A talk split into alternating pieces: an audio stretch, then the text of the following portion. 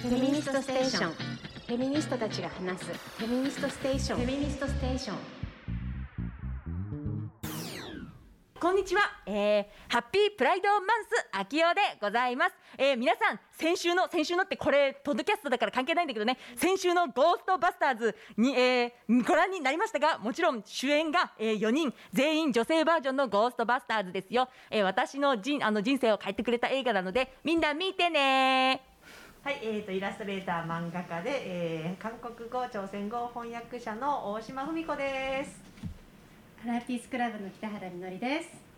そしていつものメンツに加えて今日はなんとなんとなんとスペシャルゲストがゲストお呼びしております、えー、ウェブラジオコミュニストはフェミニストでもおなじみ池内沙織さんです。はよんがどうもです。はよんがありがとうございます。このテンションにもうすでにあの疲れてる。いやいやいやどうしよ頑張ってついていけるようにしたいと思ってます。よろしくお願いします。よろしくお願いします。すごいですよ。この収録現場のフェミノードが大変なことになってますよ。やばいねここも。大変です。なんか楽園ですよね。うん。あそう気づいちゃいました領域？開放領土？そうそうなんです、はい。せ聖域なんかここはもう聖域？あー貼ってるんですよ結界を、なるほどセクシスト入れないの。いやー素晴らしい、うん。なので今日はこんな素晴らしいゲストサオリンさんも一緒に迎えて、えーフェミニストステーションやっていきたいと思います。今日もね盛りだくさんですよ、えーもちろん、えっ、とリスナーの皆さんからのお便り今日も届いてます。そして、えっ、と新刊も出たんですよね大島さん。そうなんですよ。えーえー、新刊とですね、うん。はい。えっ、と韓国の、えー、フェミニストあド ドキュごめんなさい。フェフェミドキュ性小説。フェミニズムドキュメンタリー小説「ハヨンガ」チョン・ミギョン作の「ハヨンガ」という小説が出ました。アジュマブックスからです。アジュマブックスというのは北原さん。はい。アジマブックス作りました。えうん。っとアジマね。だ。あの作っちゃった。アジブックスのご紹介もしないと、はい、うん。そうですよね。アジマブックスもでもこの番組聞いてくださってる方はええね何度も説明してるかと思うんですけれども、そのずっとやっぱ出版社やりたいなと思っていてようやく夢が叶ったというか、でこのハヨン川に出会ったのはもう3年4年ぐらい前かな。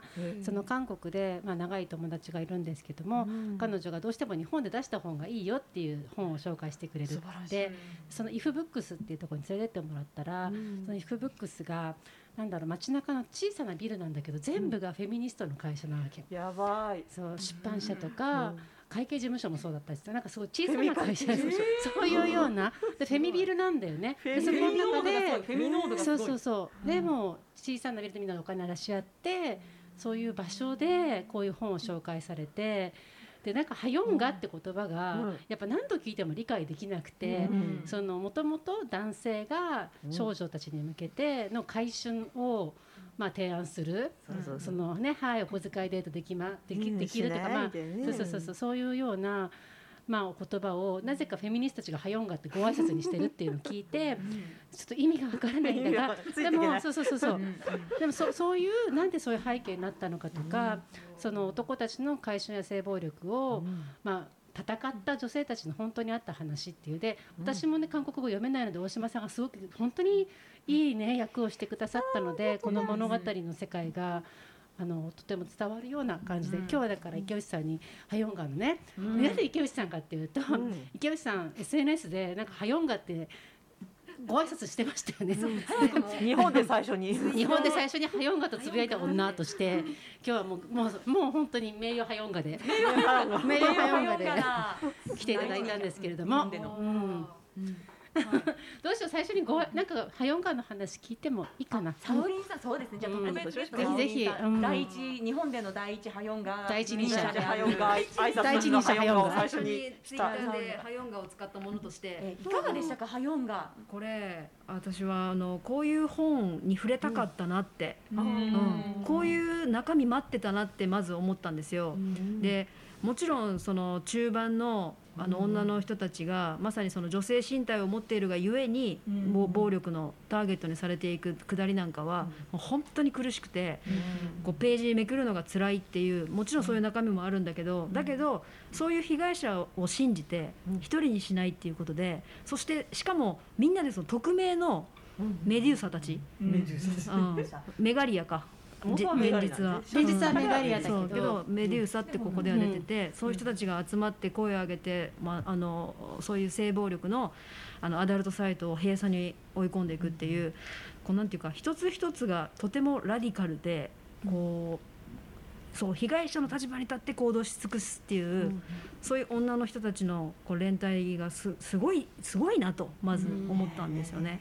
すごいたくさん線引いてあそうなんですよ。こう心にノートまでも取ってらっしゃいますそうね心に響いた言葉に大体線引いてるんですけどこうなんていうか今までこうもやっとしてたことにいろんな角度で見解もらえるからあのそうですねただ読んでよかったじゃなくて戦うためにプラスになるなっていう、うん、そういう本だなと思いました。めちゃくちゃみんなに読んでほしい。本当に。ありがとうございます。本当に。なんか武器になることがいっぱい書いてありましたよね。そう。でなんか、あもうちょっと喋ってもいいですあかもちろん、も喋うちょっと特別ゲストですよ。もそう。なんかその女の人に投げつけられている、うん。いろんなそのミソジニー丸出しの,、うん。あの悪口いっぱいあるじゃないですか、はい。それをこうあの例えば雑巾っていう言葉でもって女の人を追い詰めていくんだけど、それに対してまあ内面化しているものにをこう、女たちは物分かりよく自分は雑巾じゃないんだっていうことを、こう必死でこうさ説明するっていうことからもう大大転換で、うん雑巾で何が悪いと。そうむしろ男性の中にあるその女性像を自分たちに押し付けてくるのをやめさせるっていう、そう。なんかそこら辺の強さ、言葉を取り戻していくって感じがすごいなそう感じると考えると我々の社会はまだまだこう劣勢にある。うん。言葉が我々にはまだ足りない。というのもすごく考えさせられましたね。うん。めちゃくちゃかっこいい人たち。会いたいなこの人たちにって思った、ちょうどその、あのき82年生まれの,、はい。あの本がキム・ジヨンの本がすごく話題になったじゃないですか、ちょうどこのフェミニストたちのハヨンガの主人公たちって92年生まれで、だから10年10年ちょっと違う？だからさ82年生まれだとやっぱ本当にもう大変な現実を生きてる女性たちの本当にね通じるような話で92年はオンラインで戦って、うん。そうそう。あの国を動かしていくっていう力を持ったフェミニストだから韓国私の82年生まれ。82年生まれ、はい。私同世代あのハヨンガと同世代。90年生まれ。うなんだうん。あそう。そうそうそう。なそう。なんですよ。だからもう気がついた時にはインターネットがあって、あのまあまあ私の時には2チャンネルがあって、そこが本当セクシズム、女性嫌悪の温床になっていたっていうのを子供の時に目にしていた。だから女であるっていうことがすごい悪いことみたいに書かれるんですよね。うん。2チャンネルとかも。ハヨンガのハヨンガの。まさにそう。なんだっけえっとソラネット。そうソーラネットも。だから女じゃないみたいなふりをして書き込むんですよわかる。女の人も。そう。うんそれなんですよ。女だってバレると。そう。なんかこの傷つけられている属性と自分が一緒になっているっていうことって受け入れるのすごく辛くって、はい。私も最初初めてそのネットでうんうん。アダルトビデオの類なんかを目にした時にすごく自分自身が傷つけられてる気がしてさしんどかったけどそれをこうみんなでさもう暴力やめてくれと性暴力やめてくれってこう変革を起こしてるっていうのがやっぱすごいなって、ま、本当に思ったんですよね。でまあいいやこれ後でまた喋ろう。そうですよ。今日はもう ハヨンガセクシですからねもうそうね。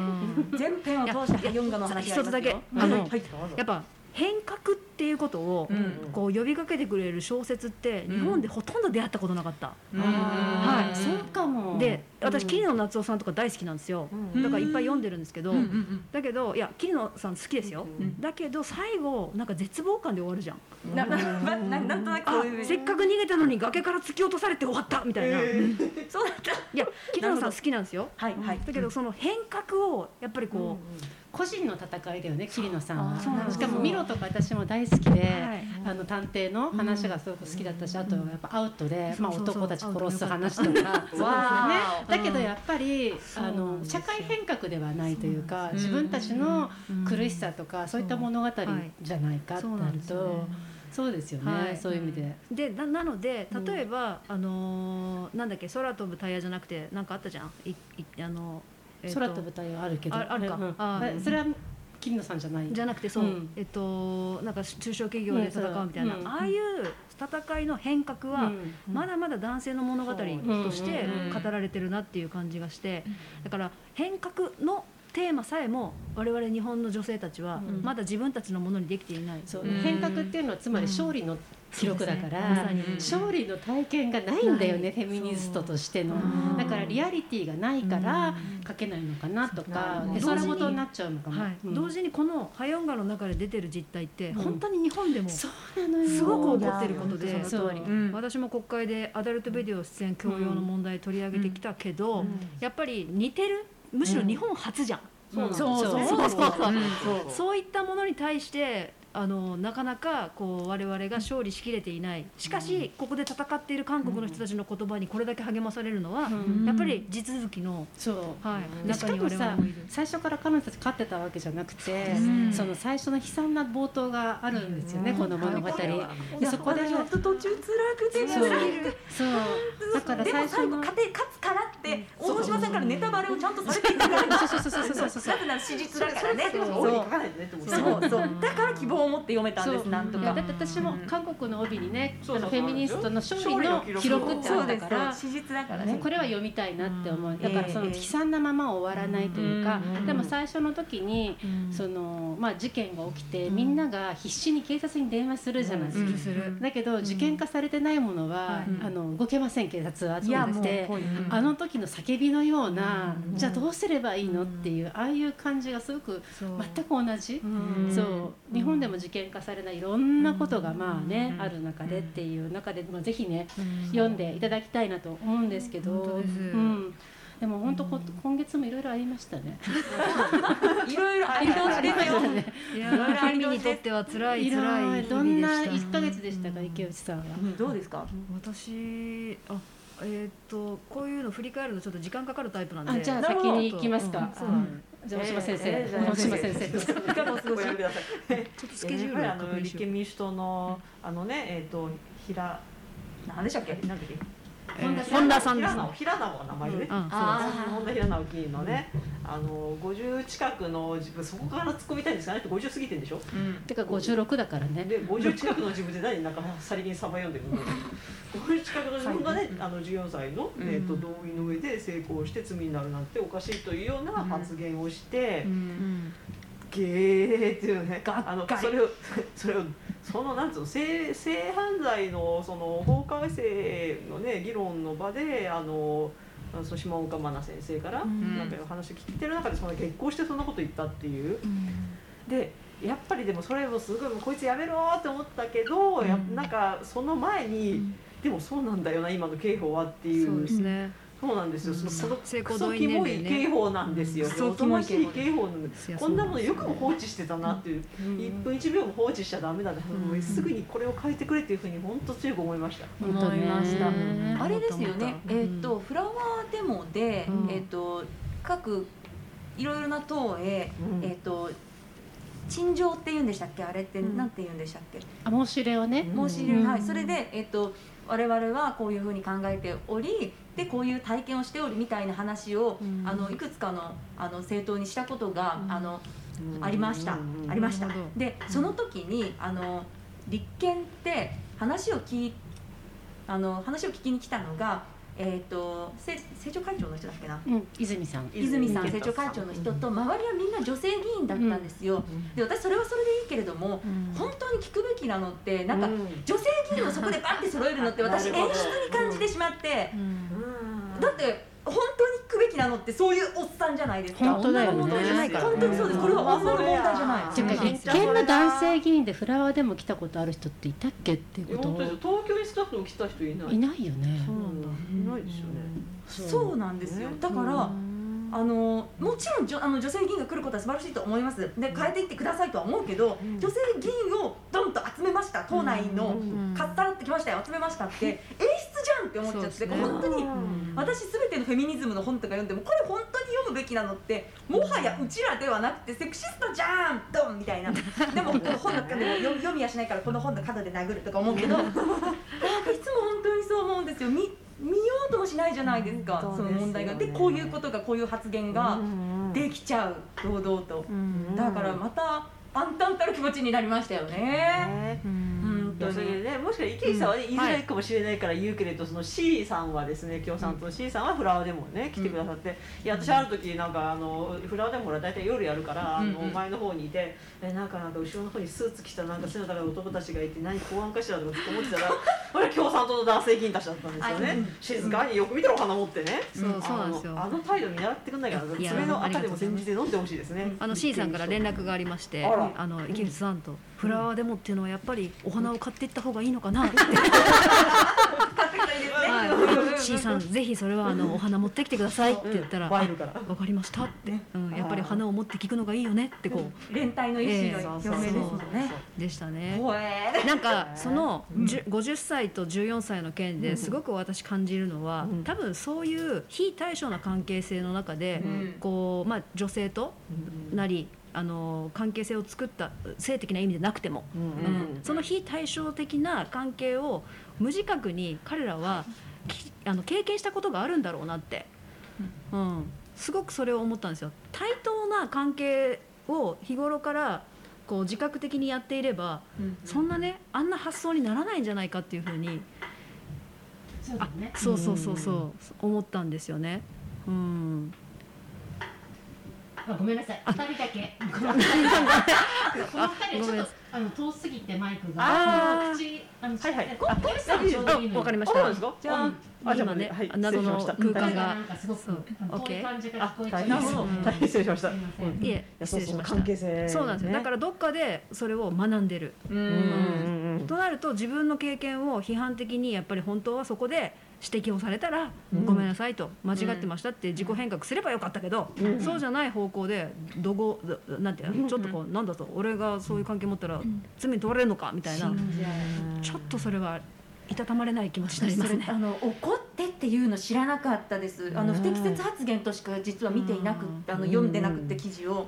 怒った調子でだから自分が糾弾されたように感じたってことですよね。まあおそらく自分のなんかそれで怒っちゃ怒ってそういうことを言う。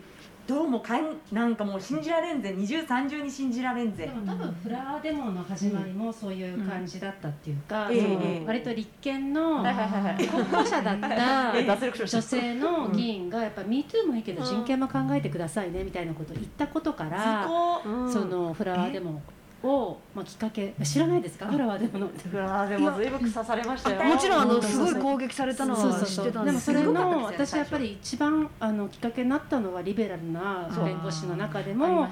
立憲のその候補者だった女性だよね、うん。が「MeToo もいいけどね」みたいな。人権はね、うん。みたいなことがやっぱ MeToo が人権だと思われてない世界っていうのが、意外に放送界の中のリベラルな人たちにあるんだなってことに衝撃を受けたよね。あれですよあの2017年のあの政刑法改正の時も、うん。日弁連から、その類のやっぱ意見書出てきてて、その当時はまだここまで世論もこう盛り上がってなかったから、うん。私はしかしそれ質疑で読んだ、うん。使おうかと思って読んだんですよ。いやでもこの国のリベラルもこの問題ではちょっと本当に頼りなで頼れないなってうん正直す,、そうすごく思いだから。それも看護者だから両親だよね、うん親と娘がせ真摯な同意があり得るって書いてあるんだよね。あそうなんですよ。そういいや本当に恐ろしちょっともうい世界よ。本当に無理だなって私は思って。そうだから13歳以上だともう性的なこと分かってるから、そうあのまあ真摯な同意とか真摯な恋愛とか、うん。気持ち悪い。気持ち悪い。そこに対等な関係があると思えるってことがはい。ちょっとしょ、もう認知の歪みが激しすぎて、はい。はい。やっぱ男性の性があんまりにも甘,、甘やかされているっていうことがすごくあるのかなっていうふうに感じますよね。その通りだと思います。いやまあ、そういう中でね、荒野を我々は歩いてますね。本当ですね。い。やあ歩いてるけど耕しながら歩いてるんで、確かにそうそうそう。すごくそうそうめっちゃ耕しながら。だからでもね耕すにも限界あるのよ。でもさ、いつまでもお腹触るなよ。いつまで耕していつ種植えられるのみたいな。そうそうそうそう。もうなんか今まだ。えこんなに岩をどかしてる状況じゃんまだ、そうまだ降ってくるみたいな。まだそうそうそうそう、い岩をもう本当掘ってどかしてっていう状況を変えていきたいなと思うけど、なんかもうつなんか耕せたと思ったら後ろからなんかこう鳴らしてくるやつとかいますもんね。いるいるいるそう。毎回ね。でもみんな希望を捨てずに頑張っていきましょうね。こんなにそう話題になってるのってすごいと思います。本当に批判も強いし、ちゃんとあの問題になるようになりましたね。なってきた。そう。まあ、森発言の時も言ってた気がしますけど、うん。新機能発言の時もそうでしたけど、よかった問題にはなるようになったそうかなだそうだ。とというだ。昨日取り直し方、うん。いつも。まあうん。頑張ろね。う。うん。うん。はよんがってな。はよんがってね。そう。はよんがってやっていきましょう、うん。はい。そんなそんなこんなそんな一年えどどうでした？サオリンサオリンさんまとまりました？なんかありました？うん。さ昨今昨今昨今？うん、どうでした？いやなんかねいやあの昨今はごめん。あの本当に私の個人的な話なんですけど、今と、まあ、都議会議員選挙っていうのが近くって、まあ、それであの私の選挙区は曽根はじめさんって言うんだけど、うんうん曽根さんのことで実はここ最近頭いっぱいで、もうなんかどうしたらおしゃれに面白くなるみたいな。なんかそうやっぱ真面目ではああのすごい共産党って真面目で、あそんなイメージ。はいうん。ちゃんと勉強もするし、うん。頑張るんですけど、うん。ちょっとなんていうかはい。うんリーチするには人々の心によりリーチするにはちょっと努力しなきゃなっていうのがあって、なんかネットが選挙に活用されるようになって政治に活用されるようになってどんどんおしゃな感じになってきてますよね。うん。そこに乗り遅れないためにいろいろ私も努力しててだからなんかもうあ寝ても覚めても曽根始めで なんだこれちょっと恋してんのかなみたいな。絶対じゃないんですけど。ひょっとしてそういうことになっちゃってるじゃないもう本当にそればっかり考えてるから、まあええ。ちょっとごめんなさいあんまりあのこの1か月って言われると、ええうんそれ始めのことしか？考えてなかった1 1ヶ月だったと。でもすごい自分じゃなくて人のことについてそこまで一生懸命になるということはすごいすごいことですよ。うんミラクルなあの援助ありがとう、はい。よ擁護してくれて。イエスありがとう、そうなんです。うん。いやそんな1ヶ月お過ごしだったんですね。はい。いやいや私もなんかそのえっ、とり理系発言にブチ切れたこと以外、なんか私なんかすぐ辛いことがあると寝ちゃうので忘れちゃう。そうそうですね。そう、まあ、結構大きな出来事でしたよあの発言はあれはまた目を目が覚めましたよ。辛くて。やっぱりうん目が覚めました。なんか、うんあの辛くて寝ていて時々日本でひどいことが起こってそのニュースを聞いて目が覚めるみたいなことを繰り返しているので、むちゃくちゃになってしまいました。うんはい。ゴリパラもありますしね。あゴリハラか。ゴリハラねゴリハラねうんうん本当に。ああどうなることやら。なんかあのその都議会議員選挙のなんかポスター貼る看板がボンボンって立つじゃないですか、うん。ボンボンって立つじゃないですか。それをなんか、あのまあ通勤とかあの、あ散歩してる時とかに見てなんとかあんたあんたいつもよりちょっと暗い気持ちになるんですよね。なんか、うんなんか普段だったらもうすぐ選挙かぐらいの気持ちなのが、本当にやるのかよ何もかも。ああどうなっちゃうんだ日本はって思いながら歩いておりました、うん。はーい。うん。そうですね。ね。えー、さあ。ここで、うん。あの皆さんの昨今をお聞きしたところでですね、はい。あのワクワク楽しいフェミニストステーションのお便りのコーナーに行ってもよろしいでしょうか、うん。フェミニストステーションではリスナーの皆様から、はい。えーフェミニスト小話やちょっと聞いてよっていうお話、あのリスナーの皆さんリスナーのフェミニストの皆さんからね、はい。あのお便りを募集しておりますよ、うんうん。えー続々送ってくださいね。そうしたらあの、私たちが一緒に怒ったり泣いたり騒いだりいろいろします。騒ぎますね さあそして今回のお便りはラジオネーム井戸端のフェミニストさんから送っていただきました。ありがとうございます。井戸端のフェミニストさん。うん。バタフェミさんかな？私ねすぐすぐこうすぐ略すのラジオネームを。バタフェミさん。勝手に。うん、そうバタフェミさん。こんにちは。最近 SNS でフェミステーションを知り第1回から第6回まで聞き終えたものです。臨時してますね。すごい。すごい時間になりそうですねそれは。わお最近モヤモヤしていたことがあったのですが、うんフェミステーションで先輩シスターのお話を聞いていて、なんでこんなモヤモヤしてたんだろうと自分の中で整理できできました、うん。ありがとうございます、うん。よかったです。ね、えーよかったです。何よりです。さあ、整理できたのですがそのモヤモヤ話を皆さんに聞いてほしくなり何かご意見があればぜひ教えていただけると幸いです。そう何かな、なん。だろうさあそのモヤモヤしていたことですがツイッターでの大学時代の友人とのやり取りです。う、うん私は日々周りの人が差別的な発言をしていれば自分が生きやすい世の中にするためうん。それってちょっと良くないのではというようにしています、うん。おおいいですね、うん。その中で大学時代の男性の友人がこんなことをつぶやいていました。以下は要約です。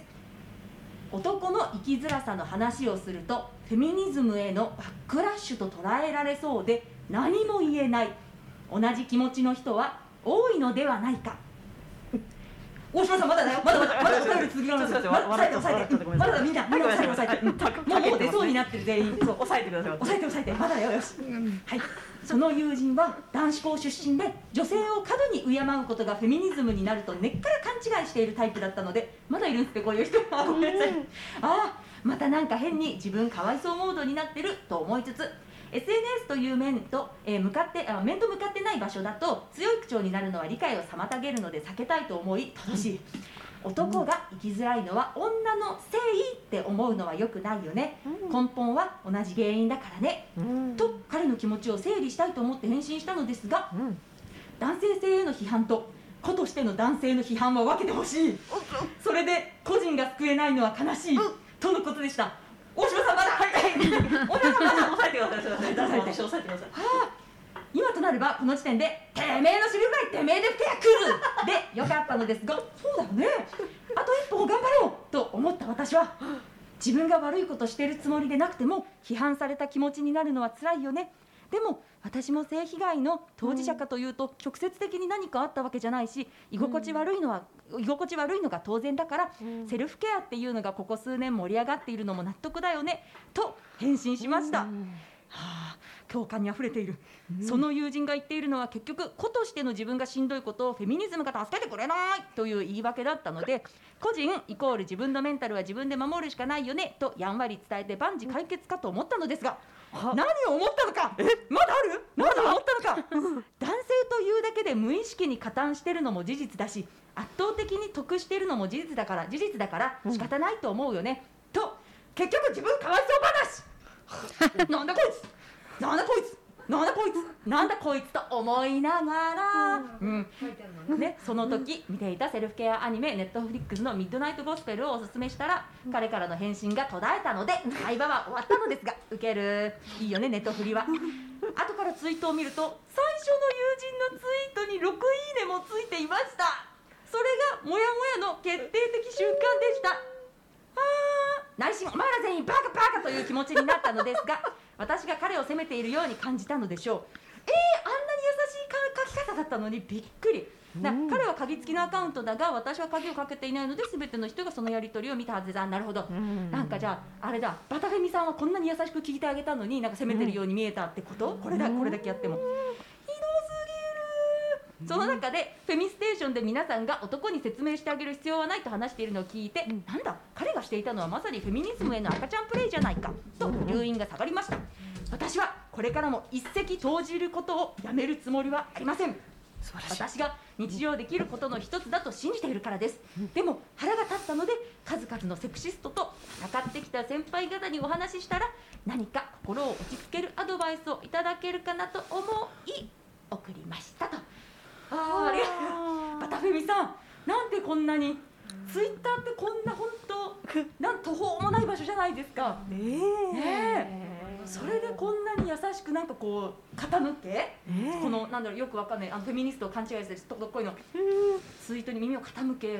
ねこんなそれでこんな目に遭わなきゃいけないんですか、えねでど大島先輩どうしましょうこれ、うんえいやいやそのね自分のケツくらい自分で吹き上がれっていうのはねまさにその 正論ですよね。うん。それをねやっぱりそれを思ってねそれを飲み込んで、うん。そんななんか何その素晴らしいそのアドバイスをして、うん。ねあの相手のね気持ちを整理してあげたってその感情労働、うん。感情労働？1秒いくらって感じですよ。確かに、うん。えでつまりその人はその男性は何が辛かったんですか？ね。全然わかんないんだけど私には。うん。いやそうそうそうそう。本当ですよね。責められてる辛さあ責められたのか。責められてると思っちゃって責められてると思っちゃったんですよね。フェミニズムって見たらあうん。なんか責められてる男性に責められてるって思っちゃったってことですかね。本当にちょっと話していいですか、男の男の生きづらさとちょっと、まあ、違うか被るかわかんないんだけども、うんこの間その、まあ、ある公演でうん。性暴力についての、まあ、話をして、でその後に大体そういう時さ男性が参加してるとどうでもいい質問するパターンってさ確率高くないですか？高いじゃん、まあ、警戒はするんだけども、うん。まあ聞きましょうと、うん。そしたらやっぱりそのあの性暴力の問題大事だが、やっぱこれはコミュニケーションの問題だって言われたの。男と女はやっぱり性のことをもっと語り合わなければいけないとか、まあ、どうどうします？だうん。でそれってさ例えばでもアメリカでブラックマ、ブラック・ライブズ・マターやってる人に、うん。白人と黒人のコミュニケーションの問題だとかさ、言わないと思うんだよねさすがにね。でも男と女になった途端に、あのその女性のその被害ってことだけじゃなくて、やっぱ男もわからない教えてもらわないとわからない、やっぱ性のことに関してはもっとコミュニケーション取らなきゃいけないって言われて、コミュニケーションの問題じゃなくて差別と暴力の話してるんですけどっていう。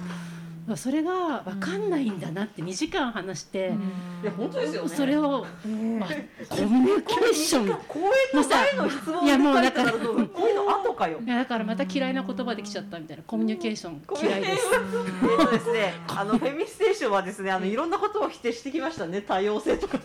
多様性を否定しました。コミュニケーションを否定コします。ミュニケーションを否定させてください慎重慎重になって皆さんそうそうそうそう。慎重になってでその人もさ多分そのフェミニズムで女が集まって男を責めててそこにコミュニケーションの断絶とか排除とかそういうのを感じちゃったのかしら。い。や、なんで来たんだよ。なるほど。責められてるっていうふうに思うんだ思うんですよ。だこの人の最初にだからバタフェミさんが最初にもやっとしたツイートであるうん。男の生きづらさの話すると、うん。フェミニズムへのバックラッシュだと思われるんじゃないかって思っちゃうっていうのも、うんすばすんごい被害妄想じゃないですか、うんそんなわけないのに。いやそんな力あると思ってんだ。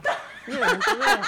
いやいやいや ちょっとそれぐらいのことは日常こっちは日常茶飯事っていうかさ、はい。そううん。本当そうですよね。だからなんかこう求めている水準と、うん。まあ、生きるか死ぬかでこっちはやってんだけど、うん。そこら辺が共有されないですよね。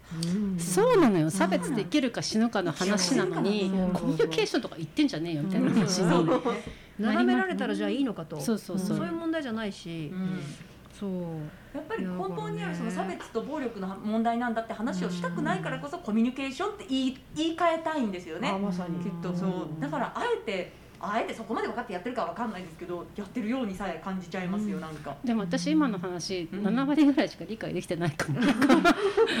え生きづらさを言うとフェミニズムへのバックラッシュだと思われるから、うん。い僕の生きづらさを言いにくくなっちゃったって話を、じゃないですか、だからあのボーグリンかわいそうってことじゃないですか。いやこれさ今、あのラウピのサイトで峰那由香さんの,、あのインタビュー載せてて、峰さんになんで話聞きたかったかと思うと、うん。まさに男の生きづらさについて峰さんが女性国際,、国際女性デーに書いてて、でその峰さんがねうん。その、まあ、男がいろいろ言ってくるわけじゃん男の生きづらさとか。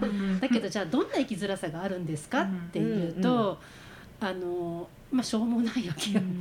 例えば皆さんそこで書いたのが自分のお兄さんがそのバレンタインの時にあその2月になるとチョコレートが好きな人なんでね。うんだけどチョコレートを2月に買うと自分のためにバレンタインのあのチョコレートを買ってると思われたくないから1月から買いだめしてるみたいな話を書いてて。なんか読みました。うんん。そうそうそうそう。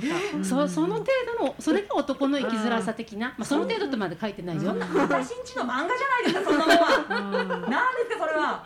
でもそういう生きづらさを集めることでうん。男の生きづらさが分かるけれどもじゃあ皆さん男の生きづらさ何ですかっていうと何も返ってこないと、ん。俺の生きづらさは分かれば言ってくるけども、じゃあうん具体的にどういう生きづらさがあるかがなかなか出てこないって。でもなかなか生きづらさを語れないんだ。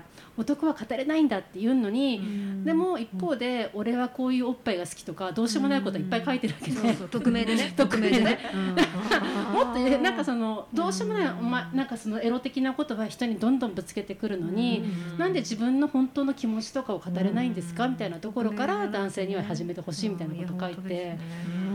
一人称で語ってほしいですよねちゃんねとね、う。うん。なんか自分の辛さをみんなに分からせようっていうんじゃなくて自分でやっぱ言語化してほしいなってすごい思うな、うん。いやあと不思議なのは、うん。普通ねだからいや本当にねフェミニズムで、あの自分がねあの加害者にされているような気がするなら、言わなくない？そんなこと。うん。でそれで言ってね加害者にされちゃったらどうする？のそれをなんでその女性に言うの？その被害者と、うん。あのこれねこう加害者と被害者の関係かもしれないけどそう見られるかもしれないと思ったら、うん。普通被害者に言わなくないですか、うん。でも言うでしょ、甘えてるよね。いやそうなんですよ。うんだからねあの辛いんだって言ってその話も言語化もしなくてなんならねその辛い辛さの男の辛さの言語化も女に頼んでますよね、うん。それさせようとしますよね。この感情労働させてるんですよ、うん。この甘甘えとこのこれ搾取じゃないですかこれ。搾取ですね。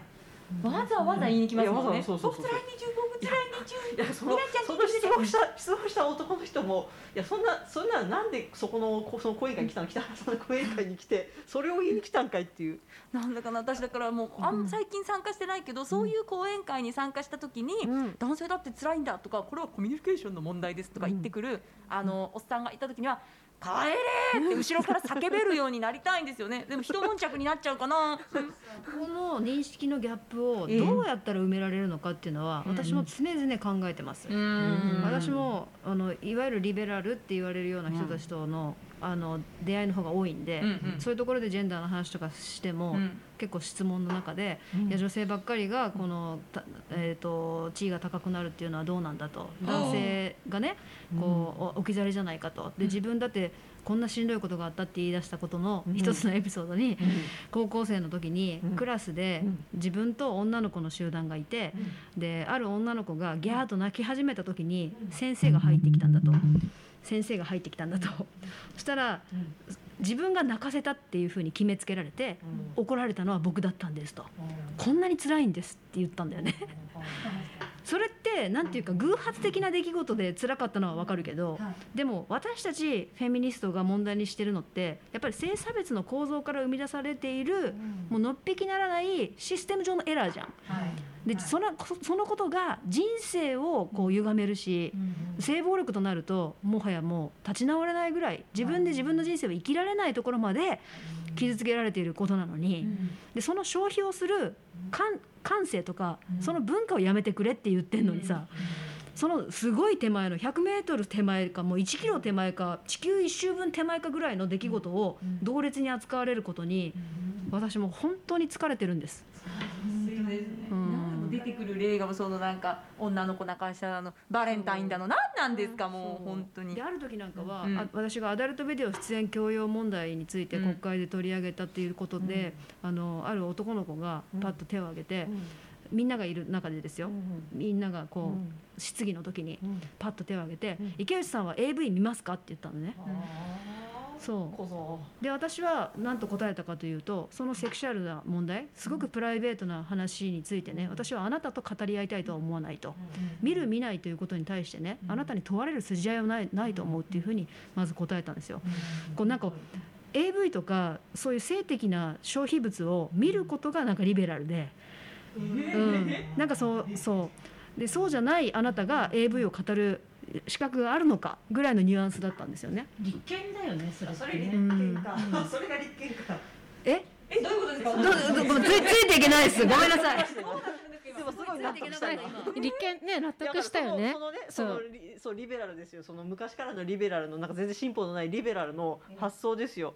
だからなんかあの、なんかとにかく性に関して、あの自由だったんですよね。あのアダルトビデオにしろ援助交際にしろ、そう。それと今回のほらなんかその13歳の性交同意年齢を、あの上げることをこの少女の自由と子供の自由とか言ってる人いるじゃないですか。性的自己決定とか性的自由意志だよね。それを国家が犯しちゃいけないっていうような観点から言ってるからなんかロリコン代表してるっていうよりもうん。なんかもっと怖いものいやそうと戦ってる感じがする。それをね、うん。上げたらその中高生同士の成婚を罰せられるとか言ってねあのいや罰せデマだからそれ。うんデマですから、あのそれ それ全然別いやそんなことあのそれ成人とあの子供の関係だからでそれなのにねそれをいやどこまでわざとか知らないけど、でそれってそれをなんかなんていうの自自由の戦士のなんかもうふりをしちゃって、だからその AV とかもなんかなんすか AV やらあのもうなんつうのポルノみたいなものに対して規制をかける方を権力だと思ってるんですよ。だからいわゆるあの古い PTA のおば様のイメージですよねこういうこういうなんかあのうんうんうん。涙ドドロップ型のこの前目目がねしたあのちょっとお金持ちそうななんざますかこのなんざますかこのみ性的戻ると世界はみたいな。それそれそれそれでそう言いうってないじゃん。いや そうなんですよ、はい。でそれもねあのなんか頭の中でそういやだからねあのこのいやハヨンが出てくるその、ねその雑巾というあの雑巾とはその韓国語であの、もうとにかくすごい女性を性的に貶める言葉なんですよもう絶対言っちゃいけないような言葉なんですけど、それを、うんそれをですねあの、まあ、あのそのこの登場人物がね見事な分析をするんですよねそれについてね。でそれ実際にいない。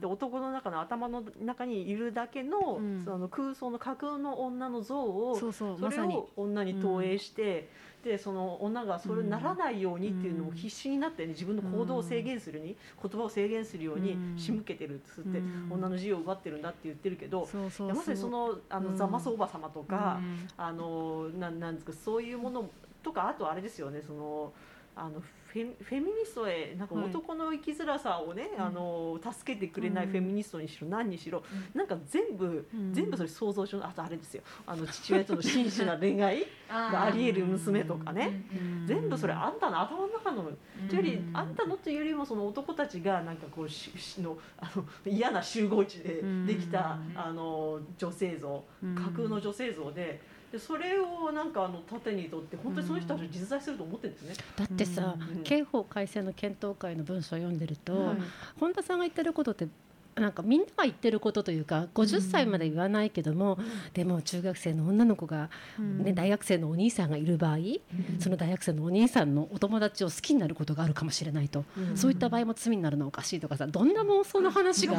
そう。好きにな罪になりませんけど。別にっていう。うん。だからその女の子がその積極的にその大学生にアプローチした場合大学生は刑法に問われるのかっていうこととかさそういう話になっててでもそこの前にどれだけの本当大学生も含めて中学生とか小学生に対してまあ14歳15歳の子たちに対してどれだけの暴力が行われてるかって現実が見られないでもうその男の男あ女性も言ってたけどね架空の世界で近所の大学生を好きになる中学生が頭の中ですごい生き生きと動いてるわけじゃん。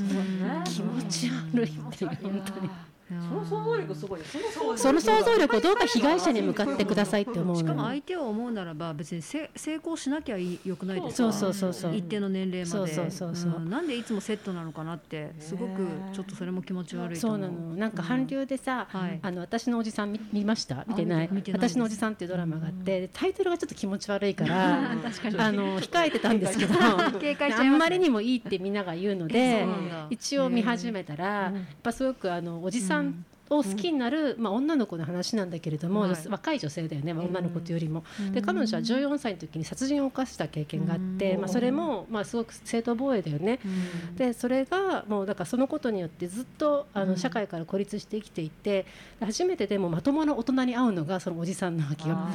でそのおじさんをあのまあでもいろんな政略的なとこで貶める役割なんだけどもその女性の方が、でもおじさんのあまりの立派さに、あのほまあ、好きな気持ちとか憧れとか恋愛が混じったようなことで、感情ぶつけていくんだけど、おじさん絶対に性的に見ないっていう。でもそこの日本のドラマだとそこで恋愛しちゃうんじゃないかとかさなんでおじさんこの若い子好きにならないあのかなんとか日本かのドラマってうん高校教師と生徒とかも多くなかったですか、私小さい時にみもう嫌で仕方がなかった。そう、まさに高校教師とか、そう,、うん。あそうそういうドラマもさなんかこれの大人の振る舞いとして、そう。そのこの女性は傷ついてるんだとか、うん。そのその恋愛対象として自分を見るってことはその背景に何かがあるんじゃないかとか、うん。そういうふうに感じられることのまともさが描かれてて、なるほど。すごいねちょっといい良かったんえー、ですよ。それはちょっと見てみたい、うんぜひぜひ。うん。それが普通の大人ですよそう。ね。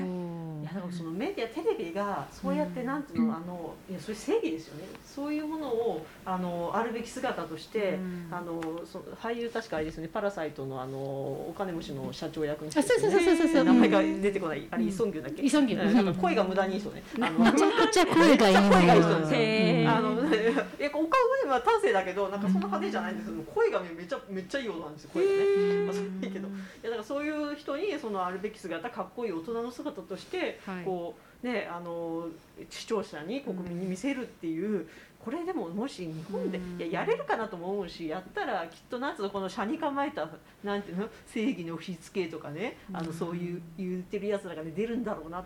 でいや今の日本のなんかテレビ外でそれができるのかなっていうのはちょっとねなんか、うん、悲しいかな。うん。まあ、だから男の辛さを決して否定するものではないけど、うん。それはあなたたちが運動してうん。こう自分たちであの形にしていってくださいっていうふうにやっぱり思います、うん。フラワーデモだってやっぱりもう血の涙を流しながら、そうん。女性たちが切り開いてきた場だから、それに対してこうああだこうだと言言われるとちょっと私もうん心がざわざわするし、そんなにこう男の辛さを言いたいのであればやはりそれは自分たちで運動作ったらいいじゃないですかってね。やっぱり、うん、一番それを思うんですよ。で、ハヨンガの中に、あの同じようなエピソードがあって、私めちゃめちゃ線引いてるんですけど、あのかはよえっ、と韓国でもやっぱり女性の居場所っていうこと、今まで自分の中で問題だと思えなかったことも、その場で女性同士で語るからこそ、あこれって私は被害を受けたよねとか、自覚できるじゃないですか、だからやっぱり女性のコミュニティを作るっていうことに、まあ、すごく努力をしてて。266ページなんですけど、そういうさあの有名な女性コミュニティの ID が数十万ウォンで取引されてて、でそれがこう男性の中で買いやり買われて入ってくると、女性を装って。であのーその中でやられることは女性たちがなんとなく告白したことに対して、いやお前がそれはあお前とは言わないか、いやむやみにセックスするやつにそのくらいの対価は当然とか、ハニートラップで男の人生を台にした台無しにしたんでしょ？だからあなたは妊娠したんでしょ？とかね、そういうこと、まあ、いわゆるクソリップですよね、それをめちゃくちゃ書いてくると。そうすると女たちはやっぱり長い間そういう言葉にさらされてきてるから、自分の中に残死残りかすがあるわけですよ、日々それと葛藤してる。その言説と、それをこう安心できる場であったはずのコミュニティで目にすることによって女たちが去っていくんですねそのコミュニティを、そして言葉を失って、あの言葉を発することができなくなる、うん、でユーザーたちは男性の視点で自分たちを見ることを強要されていくっていうことが書いてあるんですよね。私はこれは日本にも結構言えることだなって思うんですよ。うん。いやそうなんですよ。だから男性も女性が自分たちのその男性たちの,、あの視点であるいは男性たちに感情移入して物事を見る見てくれることに慣れきってるんですよね。されることに慣れきそうっているんだ。だからその,、ね、あのそのバターフェミさんの 戻りますけど、だからこそそのそんなことが言えるわけですよね。その女性からなんか例えばたしなめられても、ね、例えば個々の男の問題とねあの男性あの全般の問題と分けてほしいとか言ってねいや個々の男が集まって全般の男性がねできるんですけどね。絵に書いたようなノットオールメンうんね、本当ですね。そうそう、ノットオールメンもまさにそうですよ。うんうんえーあの、それと女性専用車両とかにね、あの、文句言うやつとか。あの、もう男が加害者と思われるのが辛いとかね。だから、今までこんなじゃなかったじゃんみたいな。うん。あの、女性たちは、え、なんで、なんで、あの、僕たちの、あの、ね、あの、味方だったはずなのに、僕たちのね、手下だったはずなのに、みたいな気持ちでしょ？うん。そういうのがなんか離れていったんでもうなんかものすごくね、あうん。の不安なんだと思いますね、ううん。んまあざまみろだけどね。なんかさ、もう一つ言ってもいいですか？あの生きづらさをまあもちろん発信していいし言語化していいんだけど、でも私たちが問題にしてるのって、うん。例えばそのアダルトビデオだったり、うん。その性的な消費をされて、えー制作過程の中で苛烈な暴力に遭っていて、うん。で人生が本当にもうさ、あの壊されている女性たちなわけですよ、うん。私も質問するにあたって当事者って言われる方々にお会いもしました、本当にそれは凄惨な暴力ですよ、でしかしですね、その作られた表現物に対して、多くの人たちは再生ボタンをポチッとやってうん。視聴してるわけだよね、うん。それは圧倒的におそらく男性なんですよ、別に女性が見てないとは言わないよ。あとセクシャルマイノリティいろんな人がポチポチしてると思うけど、しかし圧倒的に消費の側にいる人たちがその暴力性について何か言葉を発してくれたことがありましたかと正直思うんですよ。だから辛さはわかるけどしかし自分たちがその再生したアダルト動画がもしかしたら出演強要の末にできていたものかもしれないという、そういう問題意識って持ったことありますか？と私は逆にと問いかけたいですね。うん本当にそう思う。ハヨンガの中にも、あのシヒョンっていう男の人出てくるじゃないですか。彼なかなかいい役割演じててこのそれこそそのひ被害のさ、うん。実態のこれだけ同僚が、あの招待部屋に被害者として動画にアップされてるのに、うん。それに対してまあ見つけた彼があ、まあ、ネタバレになるからあんまり言えないんだけどさ、すごい距離取りながらうん「いや俺だって裏切り者になるからこういうこと言いたくないんだけど」って言って、ホモソーシャルな男社会の裏切り者になることを一番心配してるわけですね、彼は。その女の子の人権とか、人生じゃなくて、これを言っちゃうと俺はホモソーシャルの裏切り者になるんだけどさ、つってこう言ってくる。そうそう。この辺り私めちゃくちゃ線引いてるから。本当に。支援を線引かれてますよだから全然その悩ん。でる水準と奪われてきてるものが違うん。だってことはもう声を大にして言いたいでこれは別に男性を敵視してるわけじゃなくて問題にしている私たちの声真意を汲み取る努力してくださいと頼むから聞いてくれと、うん。そして行動してくれとうん。事実ね暴力をなくすために。うん、すごいそれを思いました。これを読みながらうん。思いましたね、いやー本当にホモソーシャルなんて何本でも裏切ってくださいよ、そんなクソみてえなもんは。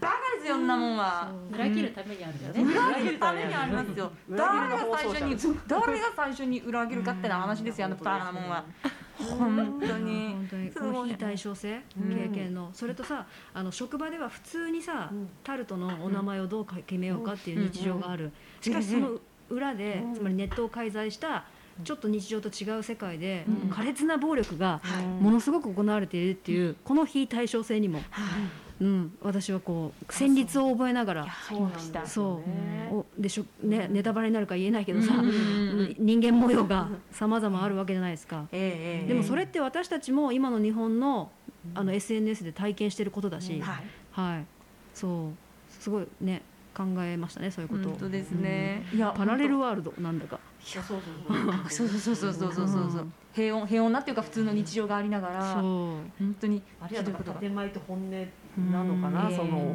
男たちの。えなんかやっぱりなんか例えば職場とかの昼の世界というか建前の世界で、うん。まあ、多分あの日本よりはなんかこういう職場の関係はマシじゃないかって私はみ読んでて思ったんですよね、うん。その会社の中で。なんかあのあからさまなセクハラみたいな、あのことも聞かないし、うん。あまああのまあ、変な、ね、広告出そうになるけどこうちゃんと議論して、いるしみたいな、うんでもそのただその裏の世界ですよね、うん。裏の世界でのそのミソジニの爆発っていうものがなんだからこの本の中でも「女たちは男を知らなかった」っうんそうそうて書いてあって。で今はもう我々は男を知ってしまったと。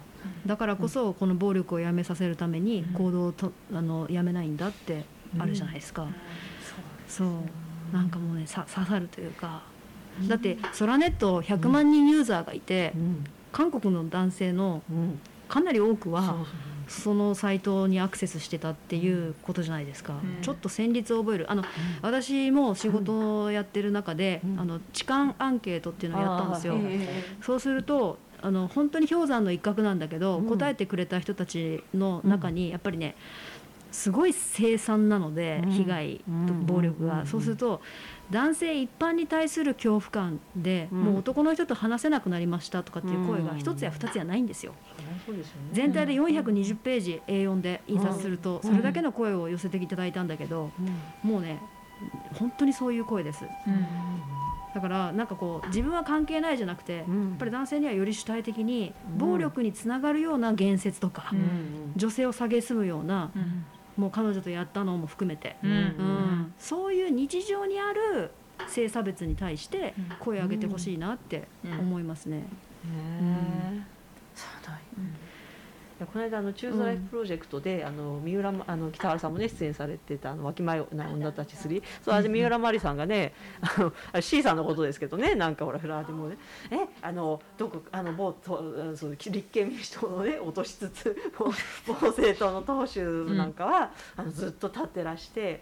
でそれで後ろにいてねであの話をずっと立ってたんですかって聞いたら自分は男性でわからないからあの聞こうとこうやって聞こうと思ったっていうふうにね言ったっていう。いやそのその姿勢ですよね。だから、うんあのわからないから聞く。まず当事者の言葉聞こうよと変なね、うん。あのこうなんすの空想上の女性の声聞くなよって話でパパと恋愛したいのみたいな空想上の、ね女の子が言ってるのかなキモいなって。いう そういういや本当にあの思いました。その姿勢が大事だしあとそのなんかねそのハヨンガンの中に出てくるそのええ。シヒョン君が、うんうん。あのシヒョン君がねあの結構ねあの私訳してて、あこの子いい子じゃないかと思ったんですよね。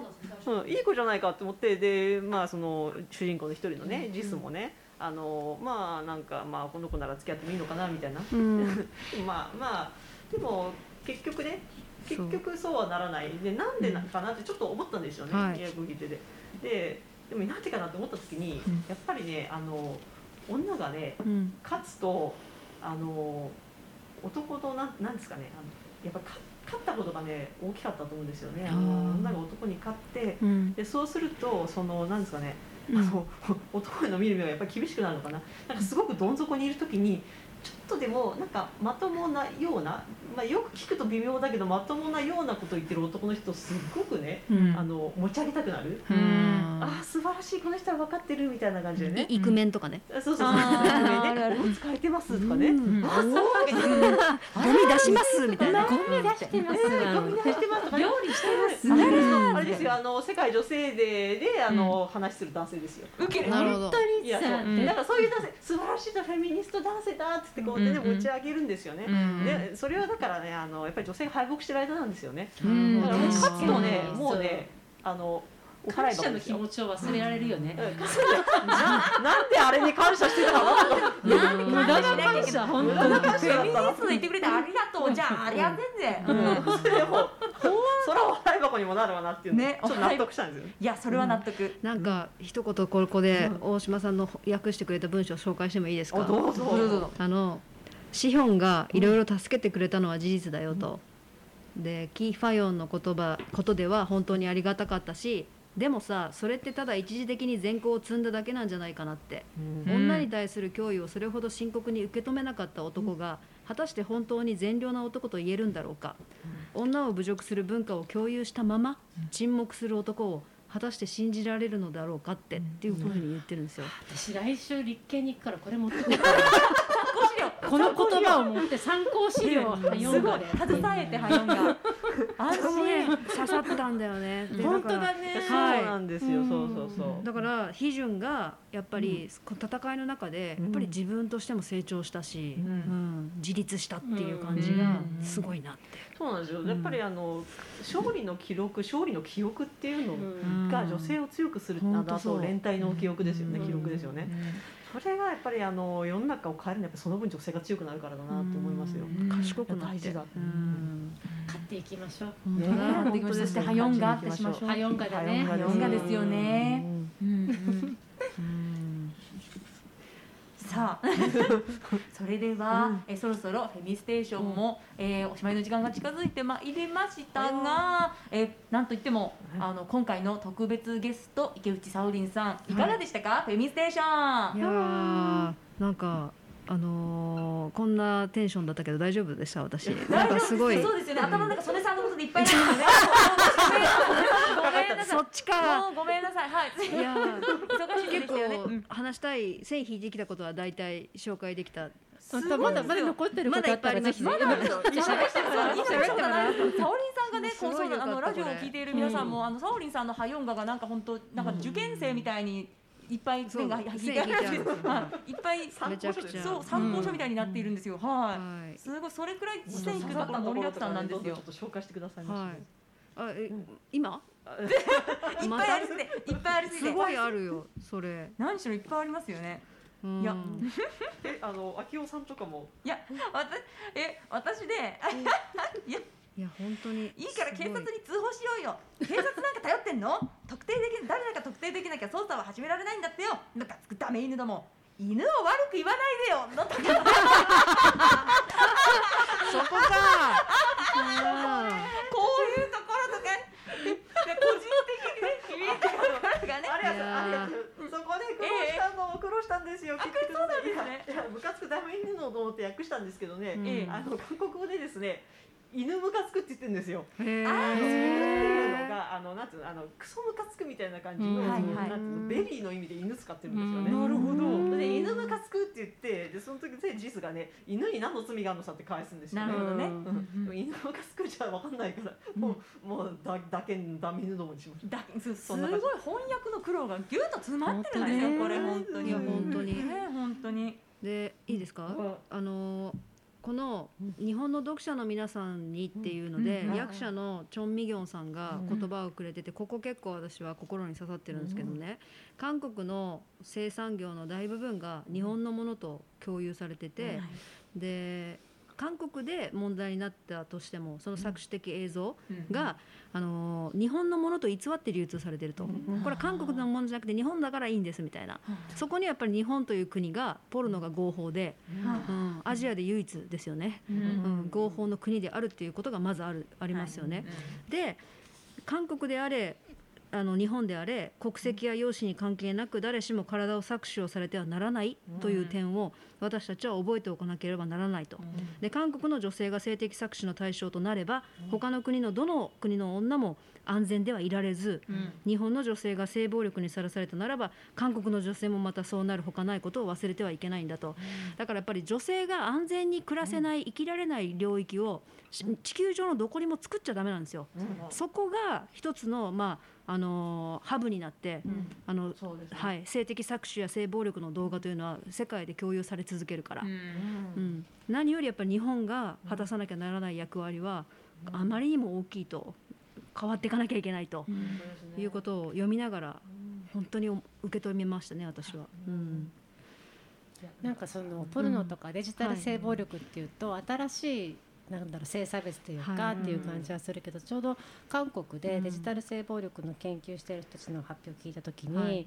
あのあすごいこういうことだなって思ったけれどもやっぱり新しくないんですって言い方してて、そのやっぱり今デジタルの中でポルノの情報が共有されていて、それこそさっきのホモソーシャルの中で、その大きな声言うわけ男同士の中でのその文化の中で情報、うん。女性のまあだからポルノ情報は共有されてうん。消費されていく。でそれって今までも回春とかそのデジタルがない時でももうずっとあったこと。うん。でもデジタルによってより過酷になってるしよりひどくなってるしうん。簡単になっちゃってるし商売になりやすくなってるってことがもうとんでもない暴力なんですよねみたいな。だから構造をやっぱ変えなきゃいけないからやはり結論は革命ということに革命フェミ革命。にしなければ生きられないよね、これ以上ねっていうとこにあるのかなってことですよね。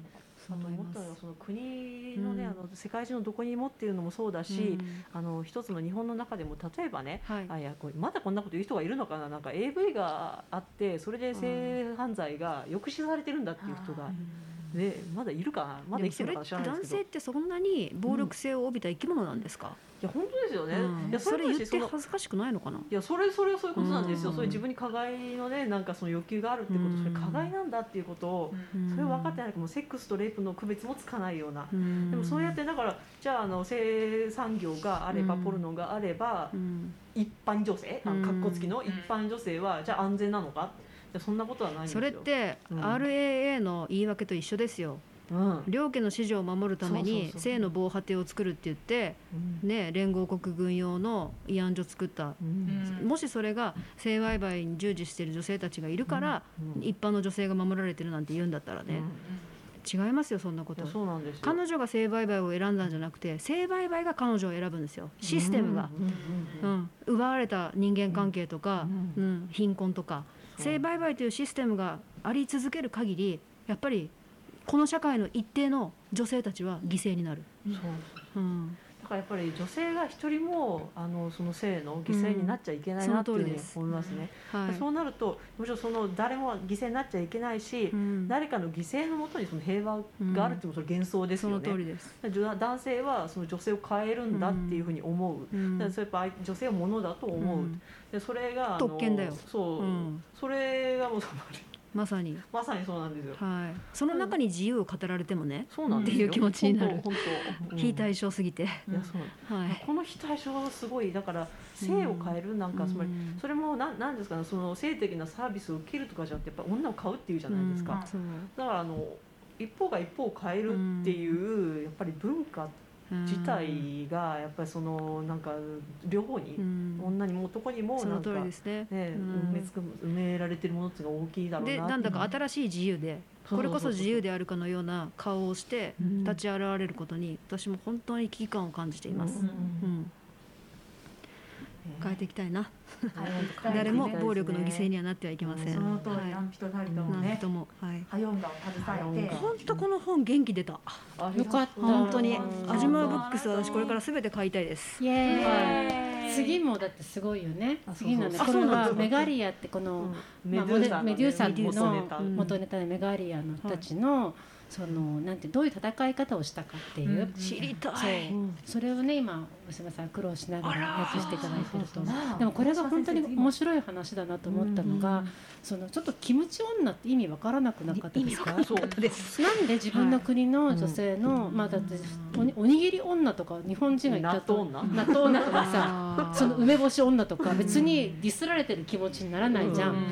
うんだけどなんでキムチ女がすごいわがままな女なのか。で逆に寿司女っていうのが日本人んですごくいい女の代名詞なわけ。だからそれっていうことを聞いてそうなんですよ。ご飯食べる時割り勘してうん。あの文句を意見を言わない女そうそうそう。男を立てる女。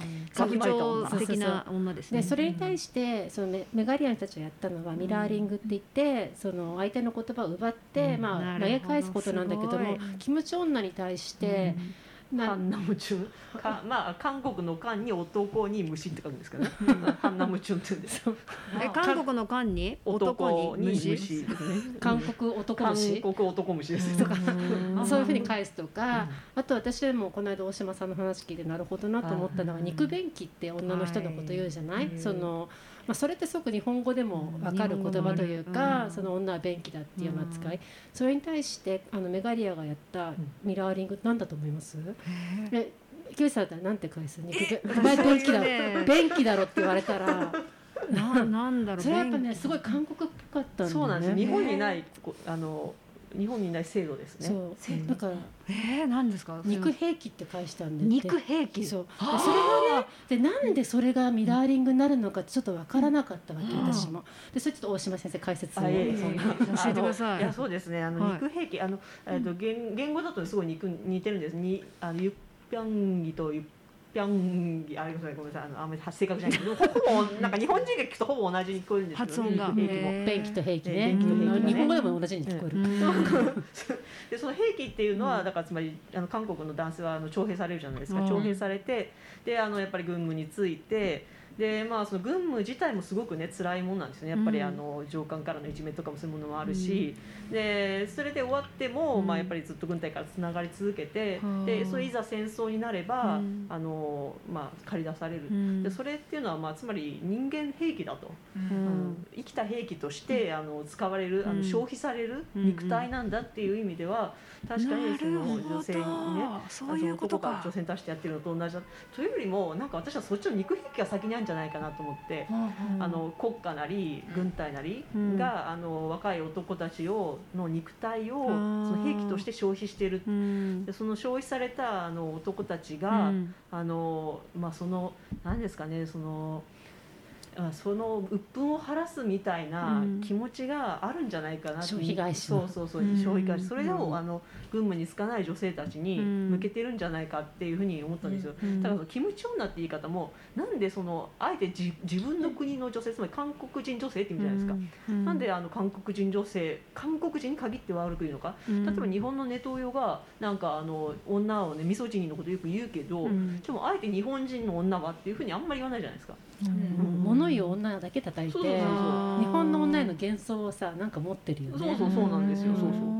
うんなん。でもなんか韓国の男性がその自分の国の女性をそんなにあの足ざまになんかもうすごい憎しみを込めて言うのは、うんやっぱりその自分が軍務についているのは彼女たちのせいだって彼女たちを守るためにそうさせられてるんだっていうすごい被害者意思識がすそうごい強い中でのそのミソジに深めていくみたいな。そうそうそう。まあ、だからそこで韓国男性の生きづらさの問題もそこにね出てくるのかなとか思うけどもそそういう話が次の本で。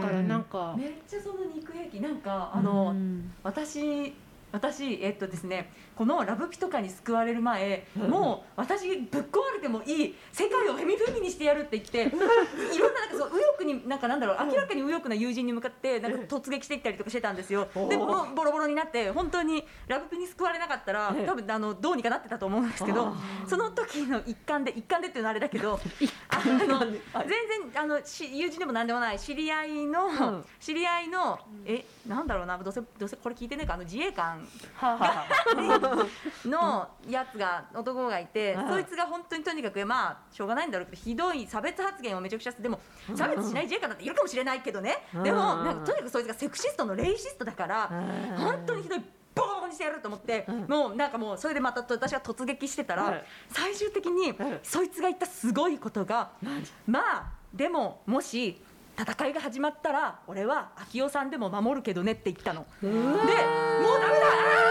あーって思ってもうなんていうかよくわかんない。あのそこから何が起こったかは忘れましたが私は身の回りのものを全て壊して私も死んでやると思いましたがしかし生きているラブピのおかげで私はその時に肉兵器という言葉を持っていたらどんなに良かったかこの腐る肉兵器があすごい。そう。だ。その時使えた。そうです言ってやればよかった。このセクシストゴミがって。っていうかお前は戦いが始まった時に私のことは守らない。絶対ぜ絶対なんかなんだろう赤だとか言って殺しますよ私のこと。ウケるうん。軍隊はね民主を守りませんからね。ね。本当ですよね。守りませんぜ、今は余裕があるからこんなことが言えますが当時は大変でしたよ。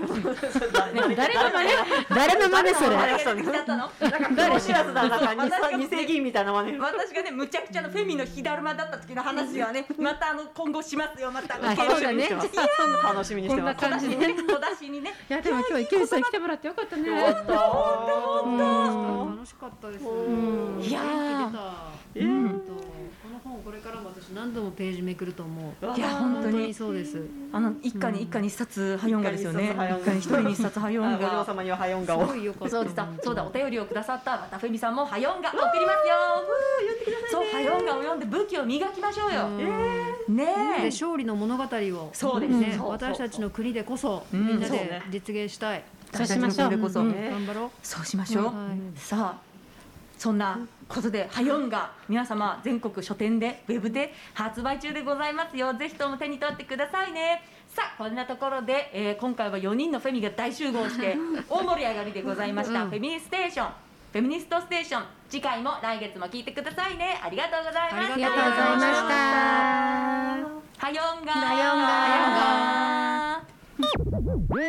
ハああのですね、ハヨンガはもうあの先ほど申し上げましたけど、はい横使いデートしないっていうねあの男の言葉をフェミが縮めてハヨンガって挨拶にしたって。でもこれは勝ったからこそできるんですよね。男たちソラネットを爆破したから、だからこそ笑ってハヨンガって挨拶できちゃう。いや日本もちょっとそういう挨拶ができるようになったらいいな。なんか日本もね、日本もねあの勝った暁にはね女性に安全なね手に入れたいですよねそういう挨拶をえそういうのをこう殲滅した暁にはねみたいな、でもどんなのがいいですか？ハヨンガの新しい役。はい。